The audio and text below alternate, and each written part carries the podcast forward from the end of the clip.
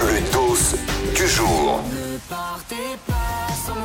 Le Morning sans filtre, merci d'être avec nous ce matin sur Virgin Radio et on parle de la Star Academy. La Star Academy qui cartonne en ce moment sur TF1, c'est vrai que ça nous avait manqué la Star Academy et parmi les moments cultes de la Star il y a cette séquence qui est arrivée en saison 3. Est-ce que vous vous en souvenez? Il y avait Pierre qui était un des candidats stars de la saison 3 qui était parti, qui avait quitté l'aventure en plein direct et Pierre il est avec nous ce matin. Salut Pierre Salut Guillaume, salut toute l'équipe. Nesta, tu sors un tout nouveau titre qui s'appelle Sourier qui sort bientôt. Alors justement, on va revenir sur ce moment quand tu as quitté la Starac en plein direct et on va en parler avec toi dans un instant. On écoute. Je remercie le public, surtout mes proches et ma famille.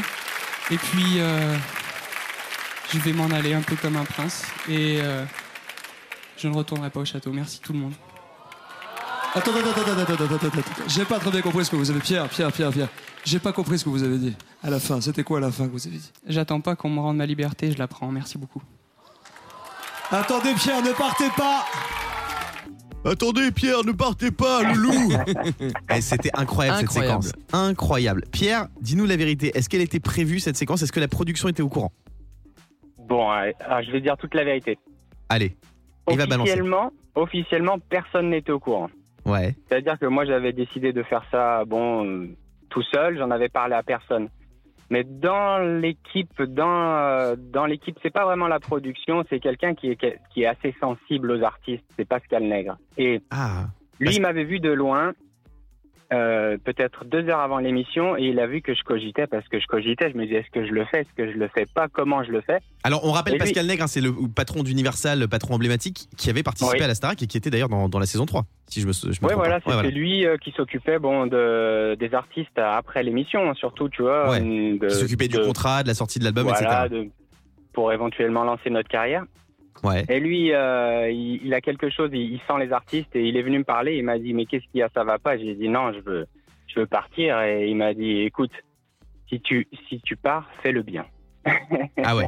C'était le seul qui était au courant et il en a parlé à personne, puisqu'après j'ai vu que l'équipe de production était vraiment surprise et euh, essayait désespérément de, de me faire revenir. Je sais que la production de l'émission, s'il avait su à l'avance, elle aurait essayé de m'en empêcher, Ouais. Euh, puisque c'était vraiment pas dans leur intérêt que, que je parte. On voit que Nico, ça a l'air surpris. Comment ils ont réagi après le prime? Qu'est-ce que t'as dit la production? Ils étaient énervés?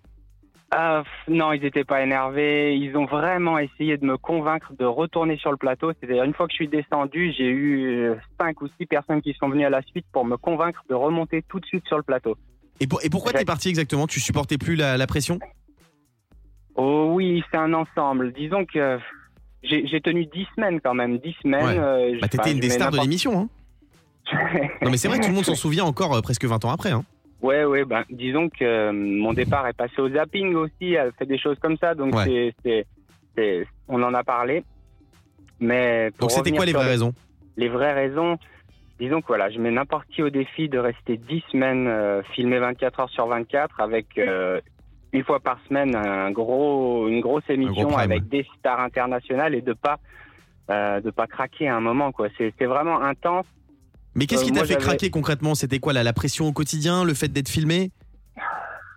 Il y a eu deux trois moments de clash qui sont pas passés à la caméra quoi. Moi, c'est vrai que je me suis clashé un peu avec Kamel, euh, Ah ouais? Kamel Wally, le prof de danse, à des moments parce que Vous vous êtes dit quoi? Euh, mais mais c'est sur des détails parce que moi je suis très sensible au volume de la musique et j'aime que, que j'aime écouter la musique pas trop fort. Et puis lui en tant que que chorégraphe il aimait mettre tout le temps le son à fond. Et bon euh, il supportait pas qu'on lui dise par exemple de baisser le son dans son propre cours. Voilà moi j'ai ouais. tenté des choses comme ça qui ont fait que je suis allé au clash avec deux trois personnes.